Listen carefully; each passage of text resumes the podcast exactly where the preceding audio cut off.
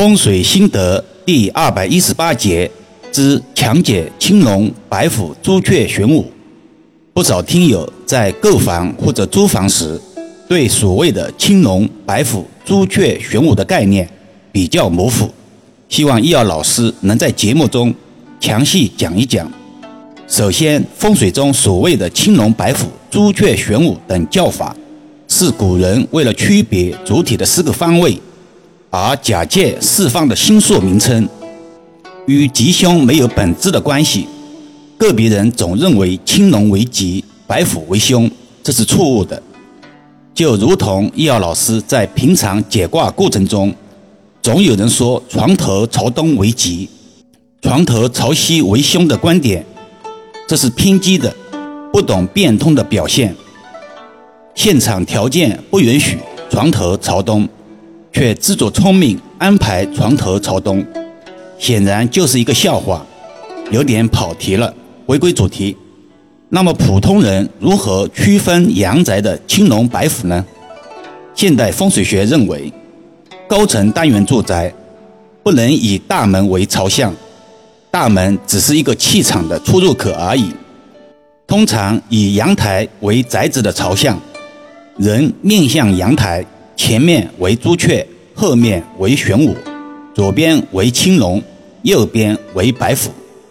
在风水发展的过程中，曾经有人提出东为青龙，西为白虎，南为朱雀，北为玄武的概念，是经不起推敲的。毕竟中国的住宅大都朝南，但也有部分不是朝南的住宅，怎么办呢？有时候岂不成了左白虎？或者后朱雀了吗？我们要取其精华，去其糟粕。也曾经有人狭隘地认为，左边的环境以向青龙为吉，右边的环境以向白虎为吉，实际上也是错误的。龙虎因其形态、环境复位主体而得名。我们现实生活或者古籍的案例中，主体因为没有龙虎护卫，却得到吉祥的。富贵荣华不胜枚举，当然也有龙虎俱全却祸事连连的，也并不少见。购房或者租房要综合考量地段、小区、户型、交通、购物等重要因素。这么简单的说吧，如果只看青龙白虎之类的，而不管其他因素，即使有极其完美的龙虎之境，终究是虚幻不实的无用之法。那么问题来了，朱雀玄武、青龙白虎，在风水学中重要吗？听易遥老师上面的说法，好像又不重要了。风水或者其他学科，都是一个全息学科，不能局限于某一个因素而认定其优劣。在风水学术中，朱雀玄武、青龙白虎当然非常重要，但不是唯一。这个观念要理解透彻了。才能真正了解风水。